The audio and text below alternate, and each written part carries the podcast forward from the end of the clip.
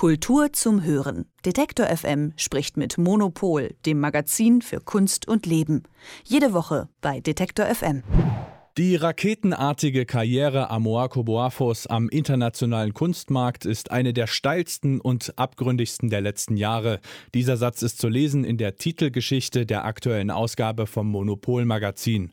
Über die steile Karriere und die Abgründe im Leben vom Künstler Amoako Boafo spreche ich jetzt mit der Chefredakteurin Elke Bohr. Guten Morgen.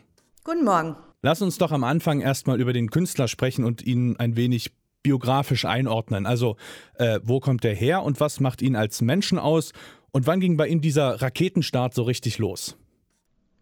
Also der ist geboren in Accra, in der Hauptstadt von Ghana, ähm, in eine eher einfache Familie. Sein Vater ist Fischer, seine Mutter Köchin und äh, er hat früh auf seine Geschwister aufgepasst und äh, er hat zu Hause äh, immer schon sehr viel gezeichnet und gemalt. Also er fand Comics ganz toll. Und ähm, aber in Ghana gibt es halt keine sehr überzeugende KünstlerInnen-Ausbildung. Ähm, deswegen wusste er erst nicht so richtig, wie er es machen sollte und ist dann nach Wien gekommen über private Verbindungen und dort hat er dann ähm, an der Kunsthochschule, an der Kunstakademie studiert und hat halt äh, dann so eine europäische Ausbildung bekommen, hat bei ganz tollen Maler und Malerinnen wie Kirse Mikula zum Beispiel studiert und ähm, hat dann äh, Karriere gemacht. Und äh, was malt er so? Hat er sich in eine bestimmte Richtung spezialisiert? Also der malt figurativ, ähm, der macht Porträts und ähm, er hat äh, unseren ähm, Autoren, der äh, Felix von Böhm und äh, Silke Hohmann, die haben ihn mehrfach getroffen. Äh, der, die sind sogar nach, äh, Felix von Böhm ist sogar nach Ghana ge, äh, gereist, um, um ihn zu sehen. Und ähm, denen hat er gesagt, ähm, er wollte gerne schwarze Körper malen. Also er wollte gerne das repräsentieren, was in der ähm, äh, Kunstgeschichte des Westens komplett unterrepräsentiert ist, nämlich äh, schwarze Menschen ähm, als wirklich sehr, sehr zarte und hingebungsvolle und wahnsinnig schöne Porträts. Und das Interessante an seinem Stil ist, dass er, ähm, also wahrscheinlich auch durch den Aufenthalt in Wien natürlich, ähm, das so ein bisschen vermischt mit so Jugendstil, äh, also mit, man, man meint so ein bisschen so eine Sensibilität von Chile in seinen Bildern zu sehen und das dann aber halt in so eine zeitgenössische, äh, bei so zeitgenössischen Porträts von schwarzen Schwarzen und das ist äh, wahnsinnig toll. Er macht auch ganz, ganz schöne Selbstporträts und ähm, das passt eigentlich in so einen größeren Trend der figurativen Malerei, der im Moment ganz, ganz stark ist. Also kann man sagen, dass seine Herkunft und seine Identifikation auch in seiner Kunst dann wieder gespiegelt wird. Ja, auf jeden Fall. Also es geht um Identität, ähm, es geht um äh, auch so, eine, so ein Empowerment, also es geht darum, äh, auch so eine ähm, ja, so eine Würde zu geben den äh, dargestellten Persönlichkeiten. Und das ist halt wie so ein ähm, Nachholen eigentlich dessen, was immer ausgeblendet wurde in der westlichen Kunst.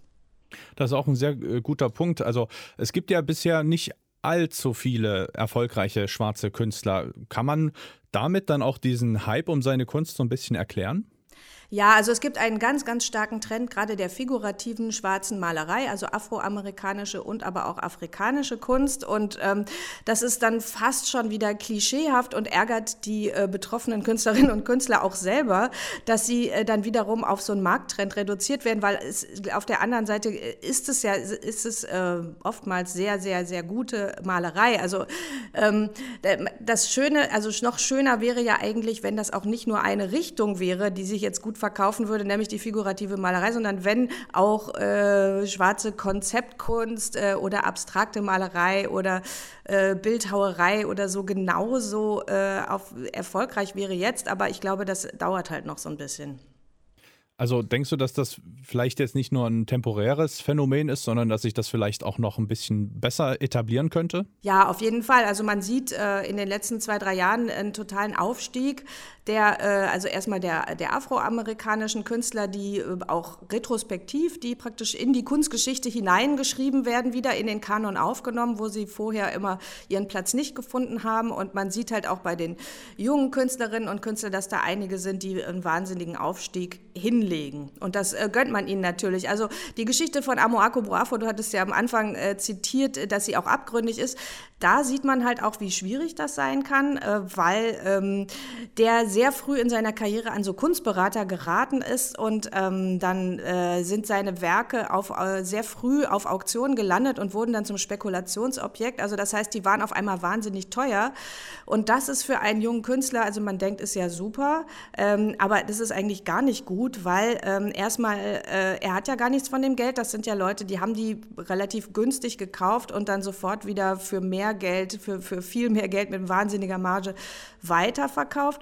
Und ähm, außerdem so ein, äh, also man sagt immer, man muss einen Künstler langsam aufbauen. Also die Preise müssen langsam steigen, weil es sonst irgendwann einen Absturz gibt. Also wenn man sonst irgendwie innerhalb von, von zwei Jahren riesige Preissteigerungen hat, dann kann äh, der Markt das gar nicht halten. Also dann, äh, und wenn man dann wiederum die Preise halbiert oder Leute auf einer Auktion, also Werke auf einer Auktion durchfallen, also gar nicht verkauft werden, dann ist es für die Karriere eines Künstlers total schlecht.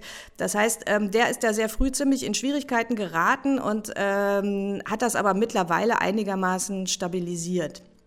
Diese Problematik, das ist auch dieses äh, Art Flipping, also schnell einkaufen und dann spekulieren und dann zu horrenden Preisen wieder verkaufen. Gibt es da irgendwie Mechanismen? Macht man da was dagegen? Hat die Kunstwelt da irgendwie ein Auge für, dass das ein Problem ist? Ja, also das ist ähm, noch vor äh, noch vor einigen Jahren ähm, wurde zeitgenössische Kunst eigentlich gar nicht so auf Auktionen gehandelt. Da war sozusagen eine natürliche Sperre. Da hat man erstmal immer wirklich die äh, Künstlerinnen und Künstler ihre Karriere so ein bisschen äh, machen lassen, bevor man anfing, das auf dem Sekundärmarkt, wie man sagt, also äh, zu handeln. Ähm, dann sind da die Dämme gebrochen und äh, dann wurde wahnsinnig viel spekuliert, gerade mit junger Kunst. Und mittlerweile gibt es wieder auch anhand von der äh, Geschichte von Amoako Boafo selbst ähm, Bestrebungen zu sagen, okay, man darf ein Werk erst nach einer bestimmten äh, Zeit wieder verkaufen oder so. Also es gibt, äh, es gibt da verschiedene äh, Versuche der großen Auktionshäuser, das irgendwie zu regulieren. Und das wäre auch wirklich wichtig, damit eben dieses, äh, dieses Flipping, weil da geht es dann ja nicht mehr um die Kunst, da geht es auch nicht darum, Künstler und Künstlerinnen in Museen zu bringen und sie nachhaltig im kollektiven Gedächtnis zu verankern, sondern da geht es ja einfach nur darum, Geld zu machen. Und das ist natürlich nichts, was eigentlich im Interesse des Kunstmarkts, äh, des gesamten Kunstbetriebes wäre.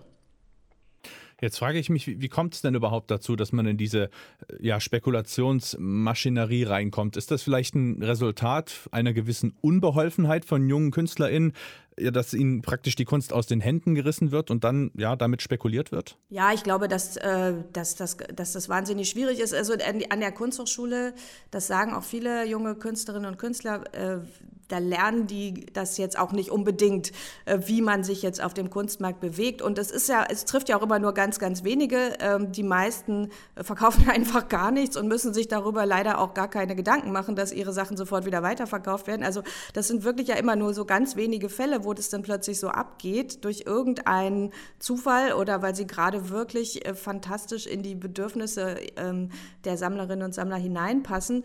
Und ähm, ja, die ähm, haben dann wirklich oft Probleme. Also das, was hilft, ist, äh, glaube ich, eine gute Galerie, die das so ein bisschen steuern kann, aber ähm, das muss man halt auch erstmal hinkriegen. Sagt Chefredakteurin Elke Bohr vom Monopolmagazin. Vielen Dank für deine Zeit. Gerne. Kultur zum Hören. Detektor FM spricht mit Monopol, dem Magazin für Kunst und Leben. Jede Woche bei Detektor FM.